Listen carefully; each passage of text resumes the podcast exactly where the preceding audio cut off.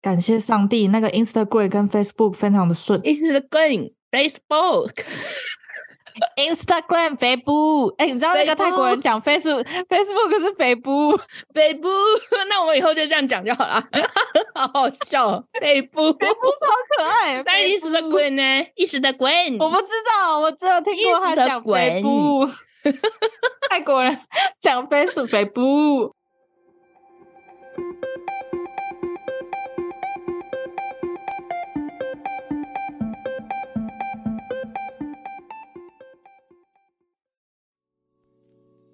Hello，我是嘎嘎，还有，我是米江，宇宙妞妞报。我是这集的宇宙播报员米江。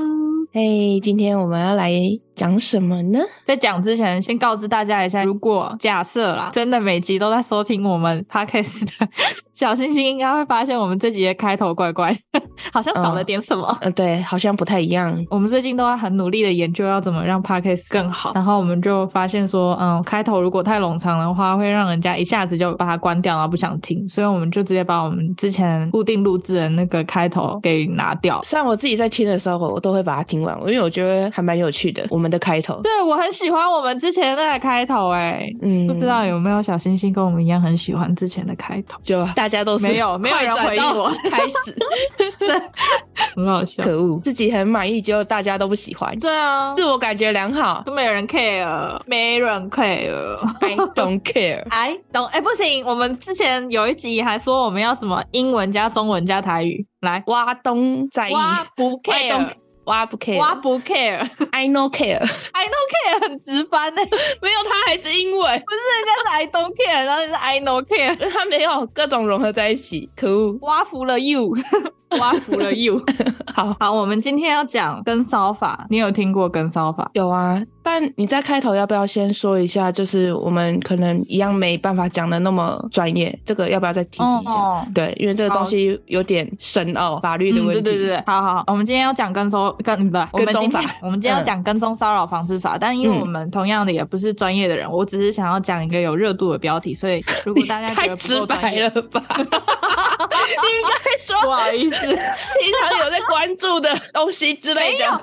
我可以跟你讲说，我今天为什么决定要讲跟骚法，是因为我一直以来都有不停的，就是想到什么主题就会上网搜寻一下，然后想说下一次可以讲那个，嗯就是想到什么就搜，想到什么就搜。可是有一次我要搜寻一个东西的时候，它自己就会冒出一些那个搜寻关键字。热度比较高的，嗯嗯嗯，嗯然后结果就突然出现了一个“跟骚法”三个字，我就想说啊，这是什么东西？就突然推送你了对，突然推送给我，啊！而且其实我平时搜寻东西的时候，他们下面不会随便冒出关键字，但是不知道为什么那一次我要搜东西的时候，我字都还没打，它下面就突然出现了跟骚法。好，好啦，反正就是我们没有办法讲的太专业，我就是就网络上可以搜寻得到的东西，跟我们自己所理解的东西，然后去讲。嗯大家如果想要补充或者是想要纠正我们，也欢迎在下面留言。没错，近几年发生了很多起那种女性在公共空间被跟踪骚扰之后遭到杀害的案件好，像一直以来都很多吧？对，一直以来其实都很多，而且就调查统计的话，是女性被跟踪骚扰的比例比男性被跟踪骚扰还多。就是其实男性也有，但还是女性占大部分。嗯，然后我们这边就列举几个比较有名的案件，然后这些案件是我参考一个叫做《报道者》的那个文章，他们去整理出来的。嗯，像有二零一四年的那个台大硕士毕业的张燕文砍杀前女友四十七刀，这个案件那时候刚爆出来的时候，我也是下课，哇塞，怎么会有这种男朋友？哦哦。蛮关注这个案件的，因为真的太可怕了。我有去细查他，他就是女朋友要提分手，嗯，然后他不满，他就去砍杀女朋友四十七刀，然后而且很可怕的是，他是砍杀四十七刀之后还亲吻她湿身下体，这。个我好像有听说，就是因为一直以来他们交往的时候，男方一直要求女方给他舔，但是女方不同 意哦，然后终于在他死了之后达成这个心 愿，所以他才终于可以完成他的，哦，好恶心哦！是不是？ 超恶的，然后最最扯的是，他舔完他的下体之后呢，他还自砍了他的脖颈等处，但是没有死，他是用刀被砍。难怪没死。？这自以为死意坚决嘛，然后你干嘛拿反了？你为什么拿反了 砍女朋友四十七刀的时候，那个刀那么利；砍自己的时候就变刀背，一点都不利。就是他其实就只是想要，可能想要演一下，就说他其实就是很后悔做的这件事嗯嗯的感觉，然后对，然后结果用刀背，但其实你是用刀背搞笑，好搞笑。好，然后再来就是二零一八年的世新男大生陈正佑追求不成，然后砍杀学妹。这个我就没听过了。嗯，他其实就是追求学妹，而且他是多次跟踪骚扰，可是依然的被学妹拒绝。后来在学校教室外面和学妹发生口角，就拿出浴藏的水果刀，然后追杀学妹，砍了学妹三刀。嗯，只是好险，后来他那个伤口都不深，然后送医缝合后就没有大碍。可是也是造成人家心理创伤啊，吓死肯人定了。啊，肯定啊！他不要不要说砍杀后造成的心理创伤，他前面跟踪骚扰就已经造成人家心理很大的阴影。对啊，怎么会有人想要这样追求人？就会觉得追得到，然后再来是二零二零年的台南那个长荣大学马来西亚籍的学生遭到已有跟踪女性预兆的梁志玉强掳上车性侵杀害。哟、这个新闻是不是也很大、啊？马来西亚，嗯，但是我后面其实会讲，如果是依照跟骚法的条件的话，这个案子其实不符合跟骚法的条件。你是说不受跟骚法保护吗？对，因为我后面会讲，它跟骚法其实有一个条件是，它必须要是对同一个人，然后持续的骚扰，对吗持续且重复的骚扰。嗯可是这个案件，梁志玉是随机掳人。随便找一个下手，他不是特定的，一定要谁？对对对，所以其实这个的话，他那个马来西亚籍的那个学生，其实他不是一直被梁志玉跟踪骚扰，嗯然后最后才造成这个结果，他就是。随机掳人了，有一天回家的路上随机被掳，所以他这个就没有办法受跟骚法的保护。就是不适用这个法条而已。但是感觉就是一定要是在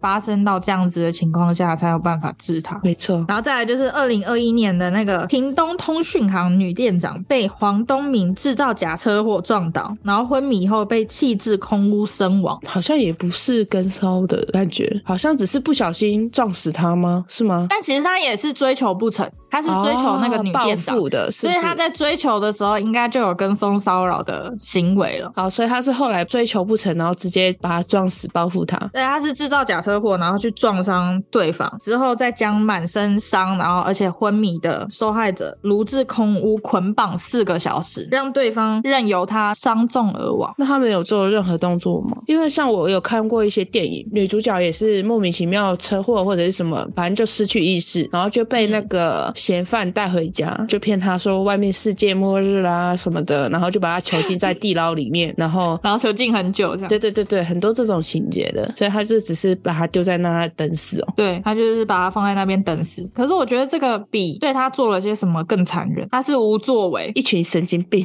嗯把人家撞成那样，然后还把人家丢在那个荒郊野岭，让他自生自灭。我那个时候看到的时候，我还想要去思考他到底是什么思维，我就想说他是想要追求对方，像人家那个张叶文，他是砍死人家，还亲吻人家的下体。不能用常理去想他们的思维，他们可能是哪里有病了，你知道吗？他们心理已经不正常了，跟正常人不一样。也是，因为我想说他们会做到这样子，都有一个目的性啊，感觉可能会有一个逻辑性。他看来是应该是没有逻辑。像我们讲这些案件，变态杀人魔的案件呢，主要也是想要知道说他是什么样的环境，是什么样的情形才会造就他们造做的那些事。嗯，就就是比较好奇啊，所以才会讲这些案件。嗯，顺便讲一下，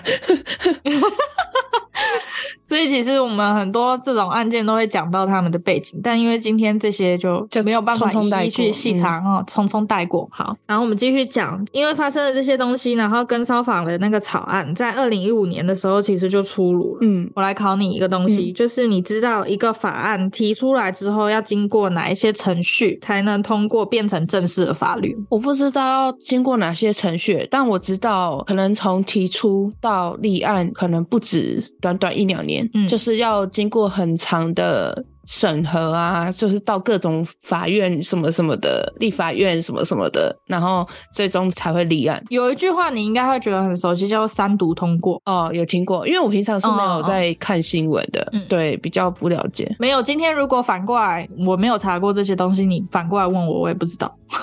正我常查的了才拿来考你。哦，是哦，谢喽。啊，帮我科普一下，谢谢。三读 通过，我来帮大家科普一下，三读通过是什么啊、哦？就是首读呢，你要先送到委员会审查，然后委员会可以就内容修改法案。当然，委员会同时也掌握了法案的关键权利，因为它是首读嘛。如果首读都没过的话，这个就确实，嗯。拜拜了这条法律。二读就是送到院会进行辩论会，总辩论，然后就是议会可以就法案的基本原则发言或提出修正案。通常呢，二读通过了，这个法案基本就成了。哦，照着经总辩论表决修正后的法案，决定是否照案通过。若获得表决通过，就正式成为法律。就是最终的立案。嗯，这就是三读通过。然后可是我们的跟骚法在一读的时候就开始附中，当初嗯，后来是连续的多起重大案件，然后让讨论多年的跟踪骚扰防治法终于在二零二一年的十一月通过，并且在二零二二年的六月一号正式上路。六月一号，嗯今天六月三号，所以我今天这集会选择讲跟骚法，就是因为这周的六月一号刚好是跟骚法上路满一周年，恭喜！恭喜！感觉这个法案我自己查完之后，我是觉得蛮需要的。确实一直都很需要，所以不太理解为什么当初会胎死腹中。对啊，好奇怪，还是说他们觉得有太多好像模棱两可，不知道该怎么去解释的东西？其实应该是要说，在还没有跟骚法之前，是怎样来保护这些被跟踪的人？是等于说察觉到有人跟踪去报警，警察是没办法帮助你的吗？还是什么意思啊？好像是顶多就是直接针对他可能威胁啊，嗯，骚扰啊，然后去把对方逮捕到案，然后说明。但是我自己查了跟骚法，是他后来有出现了一些，就比如说我等一下后面也会讲，他就出现了书面告诫，然后保护令，还有刑事诉讼，是针对跟踪骚扰。立法之后的这些对策吗？对，像你刚刚听到书面告诫及保护令这个东西，感觉之前就是比较常在家暴事件听到，但是不会去针对跟踪骚扰去做这个处理。就是在没跟骚法之前的话，就是你遇到人家骚扰，他们是没办法对他执行公权力的。就是你没有办法说，哎、今天已经有警方介入，或者是今天我已经收到保护令，或者是今天你已经收到书面告诫了，你不要再做这些行为，呃，没办法，就顶多被抓进去，然后可能哦。劝诫一下，然后对，就然后放付出个来保了，释金又跑出来， 然后继续跟骚你。对，然后就除非发生到你看都已经人死了，好，嗯，就是要等到那，那就是有人为了此事件牺牲之后，然后啊嘿通过了，哎、真棒。嗯，然后我还就是上了内政部的警政署的官网去查看了他们最新的成效。他们最新的成效是从上路开始到今年的四月三十号，他们总共受理了两千七百二十四起案件。哦，跟踪骚扰的案件，所以其实还是蛮有成效的。是没错啊，因为终于有一个地方可以让我们觉得，也不是说地方了，就是有一个法案可以让我们觉得，哦，我们好像终于有受到保护的感觉。嗯嗯不，会说就是求助无门说，就是已经知道有人在威胁你了，你还没地方可以求救，警察也不嗯受理的感觉。那讲一讲又对放回去，不是变本加厉吗？对啊，就跟我们之前讲到的那个霸凌的事件一样，就是有时候我们跟老师讲了，然后霸凌者可能会愈发的。我跟你讲，现在被霸凌，你就上传到网络，那些人肯定就不 敢，比报警还有用。跟踪骚扰有办法 上传到网络，这是两码子事啊！我只是说，就是那个被霸凌的话，上传到网络的话，他们肯定就不敢。哦，是吗？确定吗？他们也会拍一些霸凌人的影片，然后上传到网络啊。所以他们都被网暴啊，而且还被漏收啊，他们以后哪敢？哦，但我觉得这样对受害者也是一个二次伤害吧，因为就是要公诸他于众可能一辈子都。大要家背着这个事件。对啊，就是会让大家知道生活他是被欺负的那一个人。好，我们说回来跟骚法，我接下来要说那个跟骚法的懒人包，接下来就一起对跟骚法的懒人包一下。虽然可能很多人在网络上已经看过那些懒人包，我们给大家语音版，然后我自己帮 跟骚法整理了一个懒人密码，怎样？是三四八。三四八，好，那你说，就是它是用数字三四八，这是我自己创的一个密码。如果大家觉得靠这是什么鬼啊，就欢迎留言呛我啊！这什么鬼？我现在在跟大家解释这是什么鬼。好，三四八就是三道防线、四要件，然后跟八样态、八什么八样态、八啊？八样态。八行为样态啊、我刚刚听到八样炭八样态，八样态。好，好，我首先先讲三道防线。三道防线就是我刚刚有提到的那个书面告诫，然后保护令，还有刑事诉讼。嘿，跟踪发生且到警局立案后，它有两种做法，这两种做法可以择一或者是同时进行。嗯我把它分为 A、B。A 做法就是直接提告跟踪骚扰罪，接下来就进行跟踪骚扰刑事诉讼。嗯 B 就是向警方申请书面告诫，就是先申请书面告诫，然后如果申请书面告诫出来了之后，行为人他有强调两年内再犯的话，就可以向法院申请跟骚保护令。哦，那如果保护令都出来了，那个行为人依旧违反了保护令，就可以进行违反保护令罪之刑事诉讼。这就是两条路。最多可以关在几年啊？就是诉讼之后，他有机会被关到几年？跟踪骚扰防治法第十八条规定，实行跟踪骚扰行为者，处一年以下有期。我、靠，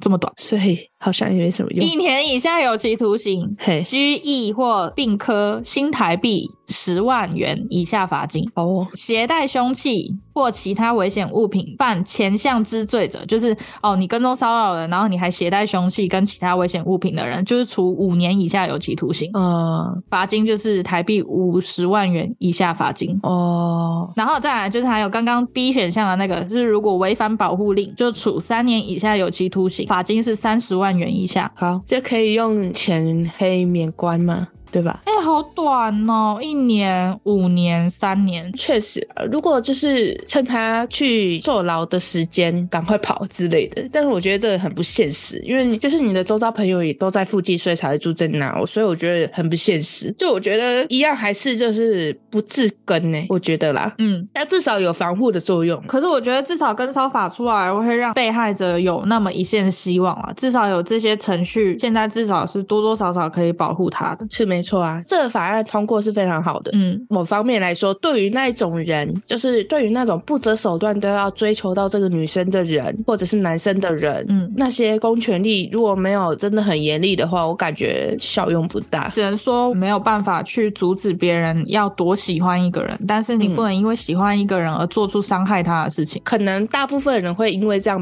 被喝阻，但是少部分的那种疯子、psycho 之类的，可能真的没办对法。对，你讲到关键词了，就是疯子跟 psycho，所以这已经不能用正常人去理解了。正常人就真的去喜欢一个人，说实在不会做到伤害这种事情，对啊，所以喝止正常人是有用的。就是如此。接下来就讲四要件，嗯三四八的四。好，四要件我们就是要讲一下，今天如果我们要判定为跟踪骚扰法的话，需要符合的四个要件。嗯第一个就是对特定人，第二个就是反复或者持续，嗯，我们刚刚前面都有讲。第三就是实施违反其意愿且与性或性别有关的行为。嗯，四的话就是指受害者心生畏惧，畏怖，他他那个词是用畏怖，好，心生畏畏怖是什么？么意思？这个恐怖、哦，恐 怖，畏怖。我想说，畏惧、恐怖，好，好，或者足以影响其日常生活嗯或者是社会活动，这样子。嗯，四个要件。嗯，我其实觉得反复或者是持续，就是像他刚刚随机掳人，如果只有一次两次的话，其实这个很难去判定说他到底是不是真的在对我跟踪骚扰。虽然我对第二点有一点抱持着，嗯，你说他把他掳走，那就是又是另外一种刑事法则啦，就跟这个跟踪杀人没关系啦。但是他是一直都有就是跟踪骚扰女性的前科行为。哦，那个人本身刚刚讲的那个案件，嗯梁志玉那个案件，网络上讨论的时候有提到一个缺口，就是第三个要件，实施违反其意愿或者是要与性或性别有关的行为。嗯，就常常有些跟踪骚扰，它只是跟踪骚扰，但是并没有发生对于性或性别有关的行为，那你怎么知道他下一步不会实行这些动作呢？所以对就不对得下一步出来了，才能才能符合这个要件。好，所以你只是被跟踪、被骚扰这种没办法成立吗？我有看到一个小案件，他就是说，他原本只是被跟踪骚扰，嗯原本其实是不符合这个条件的，嗯但是因为后来发现了一个点，对方有做出那种性别侮辱的言语，嗯就被受理成跟骚法。好难说哦。你说言辞侮辱，那你要怎么刚好的就录下来，或者拍下来，或者让别人听到呢？这真是个好问题。这可嗯能真的得发生的时候去好好研究，啊、千万千万不要啊不要乌鸦嘴，千万不要发生这种事情。笑死哎、欸！好，然后我们接下来讲三四八的八是八种行为样态，嗯八种可视为跟骚的行为样态：嗯一是通讯骚扰，二是盯梢尾随，嗯，三是跟踪观察，然后四是歧视贬义，五是不当追求，然后六是寄送物品，七是妨碍名誉，然后八的话是冒用各自。通通都是骚扰的行为啊。嗯，就是他说可视为跟骚的行为样态，八大行为样态嗯，就是这样。那我想问一下，就是嗯，在四下无人的情况下，有什么方法可以自救吗？我有上网查过这个问题，查不太到有一个准则的答案。可是我自己的话是觉得说，如果我们要常常单独的去行走在那种四下无人的环境或者是道路上的话，我是觉得你最好还是带一些自我防身的东西。防狼喷雾器、对， 或者是什么电击棒啊。电击棒不太方便吧？那不是蛮大一个的吗？或者是带雨伞？现在不是有做一些小的吗？我这我不知道。随身携带的，或者是辣椒水还有那种很神奇的是，它的手机壳是电击棒。哦，真的哦好方便哦。超酷的哎、如果是四下无人，如果情况许可，就是逃到有人群的地方，这是一定最简单的方法嘛？或者是去 Seven，因为其实台湾的 Seven 覆盖率到处都很有高。对，对有一点有一争议，就是你可能没发觉到有人跟着你。我们平时不是都花着手机戴着耳机吗？对对对对对，最糟糕就是戴着耳机嘛，那就是没有发现说有人跟着你，然后等你发现的时候，你已经被制住了，那怎么办？嗯。真的只能被带走，好像真的没办法。去学一些那个防身技巧，网络上有很多很搞笑的那个防身技巧。应该是说啦，不论是男生女生都要保护好自己，因为我们真的没办法知道那些人到底会做什么事。不希望大家那么晚了还走到那种混乱的地方，给人家有机会。可是这样会不会有人说是检讨受害者？为什么不是去检讨那些做那些事的人？可是那些人真的就是不是正常人啊！嗯我没办法去控制他。我们也不能说检讨受害者，而是我们虽然生活在一个相对安全的国家，嗯就算这么多案件，但是其实台湾算是相对安全的国家，嗯，也还是不要过得太安逸，就是要保护好自己啊！随时保持危机意识。说到危机意识，嘿，你说米江上次就被我骂没有危机意识，你自己哦讲对一啊下。哦， 我在澳洲买了一台车，然后那台车的那个车钥匙呢，那个遥控器坏掉了，然后我有拿去换过电池，一样是坏的，所以我就是没有办法使用遥控器锁车门。就那我拿又是一个很懒的人呐、所以我就很懒的，每一次下车的时候就要拿钥匙插进那个驾驶座的门，然后把那个车子锁起来。所以我有一段时间都很懒得锁车，我就仗着我那台车破破烂烂的，然后就应该没人会想动，而且我车子里面都不会放贵重物品，然后我就想说应该不会有人去搜，呃，去怎样对我的车怎样吧，嗯，我就是这样的想法。然后结果没想到有一天晚上，然后我们凌晨起床要去上班的时候，我就发现我放在那个扶手置物箱里面的东西全部都被翻出来，然后放到驾驶座上面，嗯，然后我就吓死了。这是一个非常危险的范例。我是在 CC 一起上班的，然后我就当下我很紧张，但是我还是强装镇定，然后我把东西全部都收回那个扶手置物箱里面之后，我就把车发动，然后开车。我就默默的跟 CC 讲一句，我说我知道我现在讲的话有点可怕，但是你可以回头帮我看一下后座有没有人。你都已经开车了，你才想到要看人，你不是应该上车的时候就发现要去看？我不知道为什么，我就是很想要先保持冷静，然后假装一切正常这样。没有这个情况，我觉得你还是要先看一下后座有没有，先检查一下，因为如果情况不对，你可以马上跑啊。那你现在在行驶中，你要怎么跑呢？其实我在发现东西被放到驾驶座的时候，我就有回头看后面，哦只是我怕我没有看的很仔细，然后我怕它是藏在那个脚踏垫那边就是座位下面脚踏垫那里，嗯然后所以我就要叫西西再回头帮我看一下。有些车是不是可以从后座钻到后车厢？，对对对，后座不是有那个中间有一个扶手可以拉下来吗？嗯，我不知道现在是不是新款的车也可以这样子，但以前很多车是可以那个扶手拉下来之后，然后里面还可以再拉开来，然后就可以往后座通，而且后不是后座后车厢。反正就是米江做了一个非常不好的示范。没有危机意识，尤其是他是在国外，就是如果你你说在台湾，我觉得我可能就是因为知道台湾的治安会比较好一点，虽然不是到很好，但是觉得跟国外比可能会好一点，我觉得澳洲的治安也还不错。好不错吗？嗯，有吗？你是不是太少看一些粗快？ 啊靠背没有，因为我觉得最奇妙的是，我们台湾就假设啦，我们台湾你有那个能力，然后拥有一块地，然后你在那块地上面盖一个独栋的别墅或者是怎样的。在台湾的话，台湾人一定会用一个围墙，然后把那个独栋别墅都围起来。嗯，但是在澳洲，在国外不会耶，但是每个国家的那个习性不一样吧？但是我们会做那个围墙，也是要防小偷。嗯，但是在国外，他们就没有这个想法，他们也不怕人家去把他的窗打爆，做了围墙窗就不会被打爆吗？至少可以先阻止他爬进 来。你想太多了，不是那个围，墙上面在装那个电网，你想太多了。 人在国外，你没有办法及时可以有人帮助你们，就是小星星们最好是做好一些防范意识啊。世事难料啊，你怎么知道你下一秒会不会发生什么事呢？对不对？ 哎、我说到那个什么，台湾是相对安全的国家，其实还是一件很讽刺的事情。因为我刚嗯前面不是讲了一个，就是台南长隆大学马来西亚籍的学生被那个梁志玉掳上车，然后性侵杀害嘛。嗯很讽刺的是，那个马来西亚籍的学生，他回到自己马来西亚的时候做了演讲，然后他还在那边宣传说台湾是很安全的国家，嗯，结果就在台湾被性侵杀害，所以他那时候新闻闹大、超讽刺的。应该是说，不论每个国家都有这些疯子的存在，嗯但是，嗯嗯，因为我们台湾也小嘛，那相对的嗯可能跟国外比起来就是比较少这些案件，但是国外的是真的很多，所以嗯大家要小心一点。再来就是我们刚刚不是讲到说要如何自救。然后有讲到那个防身的东西，那个防狼喷雾器，因为我自己本身是有一些防狼喷雾器经验啊啦，对我、我记得你有跟我讲过，超好 笑。对，就是那是几年前啊，反正我也忘记了。反正就是之前那时候，就是常常晚上会出去跑步，去公园跑步。那嗯时候我就是会有一些害怕，因为很暗嘛。然后我就想说，我要就是买一些防狼喷雾器回来带着，然后去跑步。嗯然后就是那个防狼喷雾器的那个保质期限又很短，就是好像几个月就坏了。嗯然后我就想说，买来没有用过，我很好奇防狼喷雾器到底是什么样的东西。然后那时候我是带到了我的任职的那个公司里面，然后我就在跟我同事讨论说，嗯，我很好奇这东西。然后他们说，哎、我也很好奇耶、然后结果我们就一起按了一下。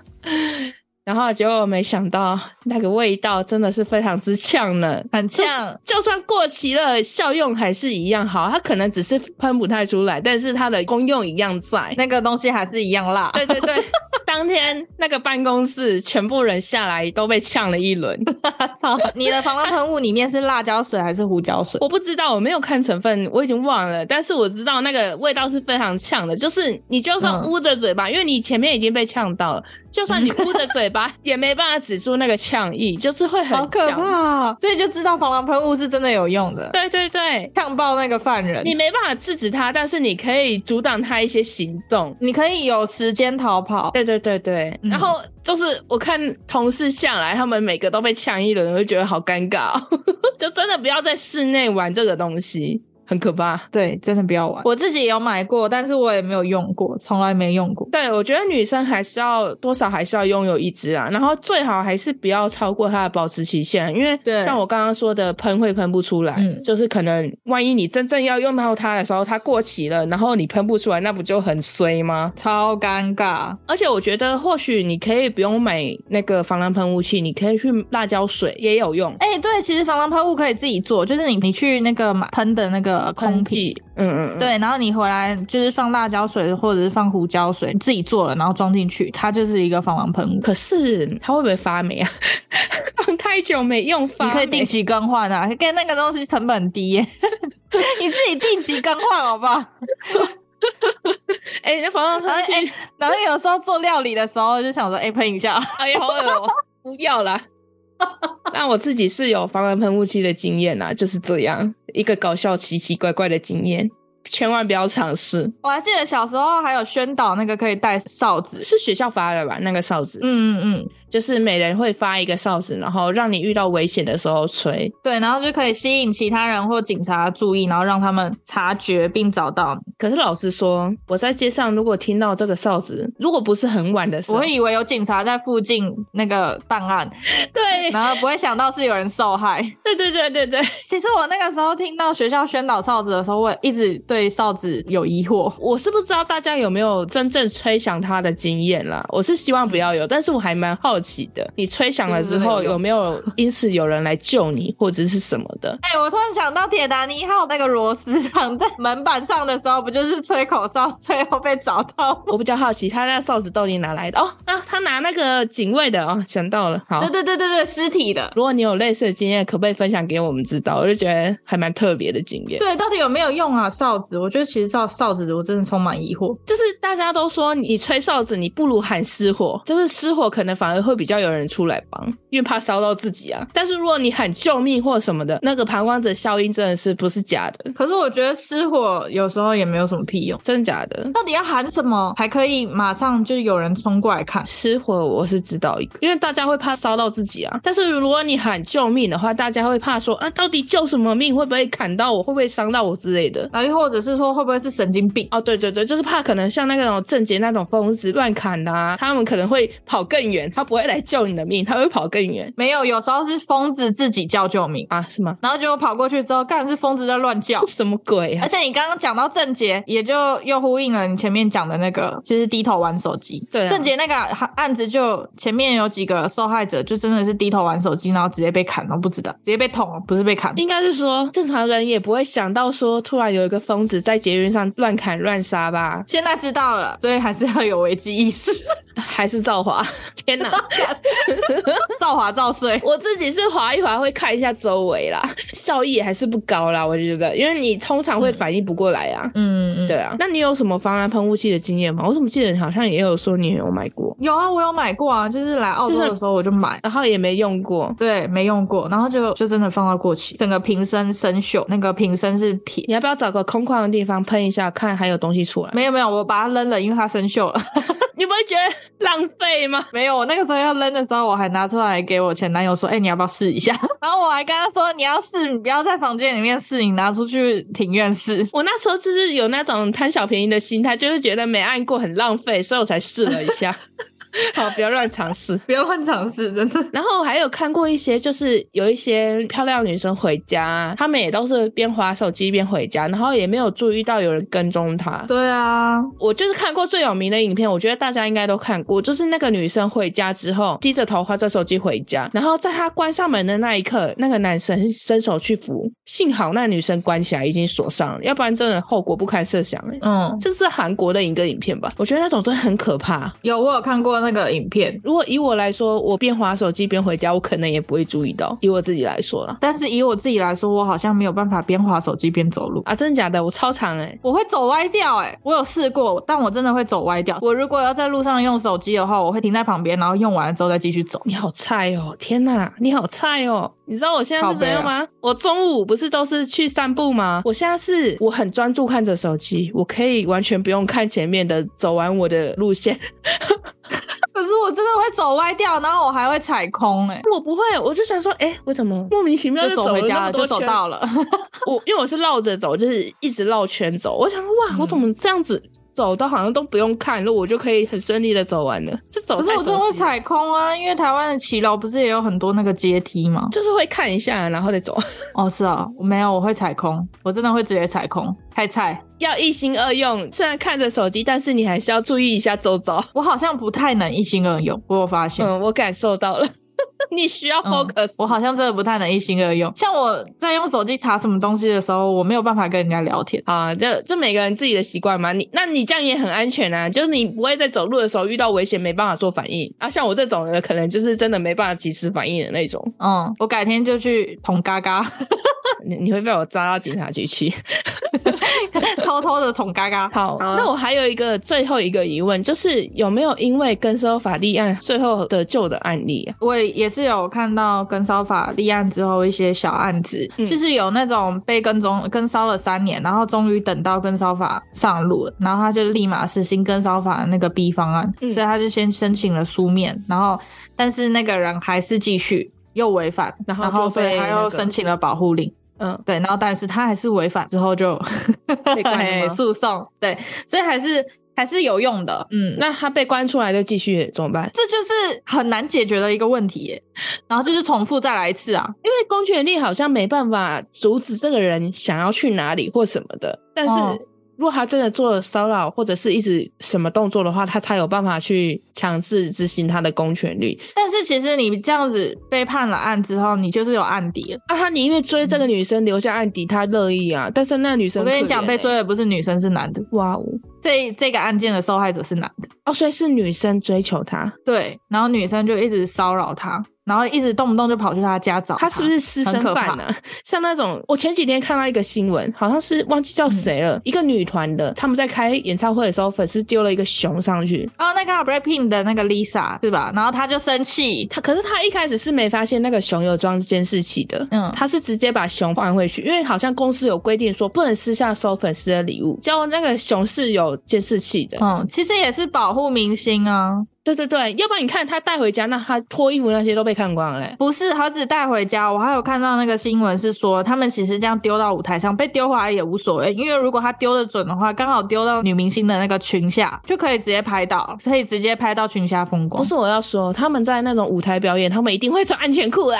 那你跟他们讲啊，脑子你跟有丢熊的讲啊， 所以我觉得他最终的目的可能是想要让他带回家，就是拍他们的私生活什么的。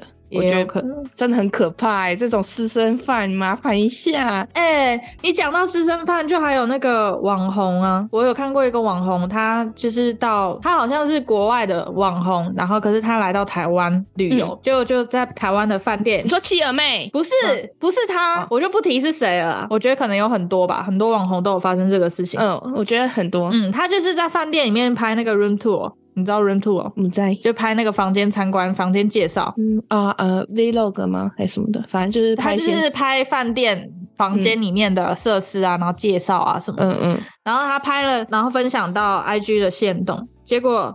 就被一些粉丝推理出来说他住在哪一间饭店，嗯然后就堵在那个饭店的门口，然后就被一大堆粉丝围堵，然后要拍照。我觉得他这种还算还好。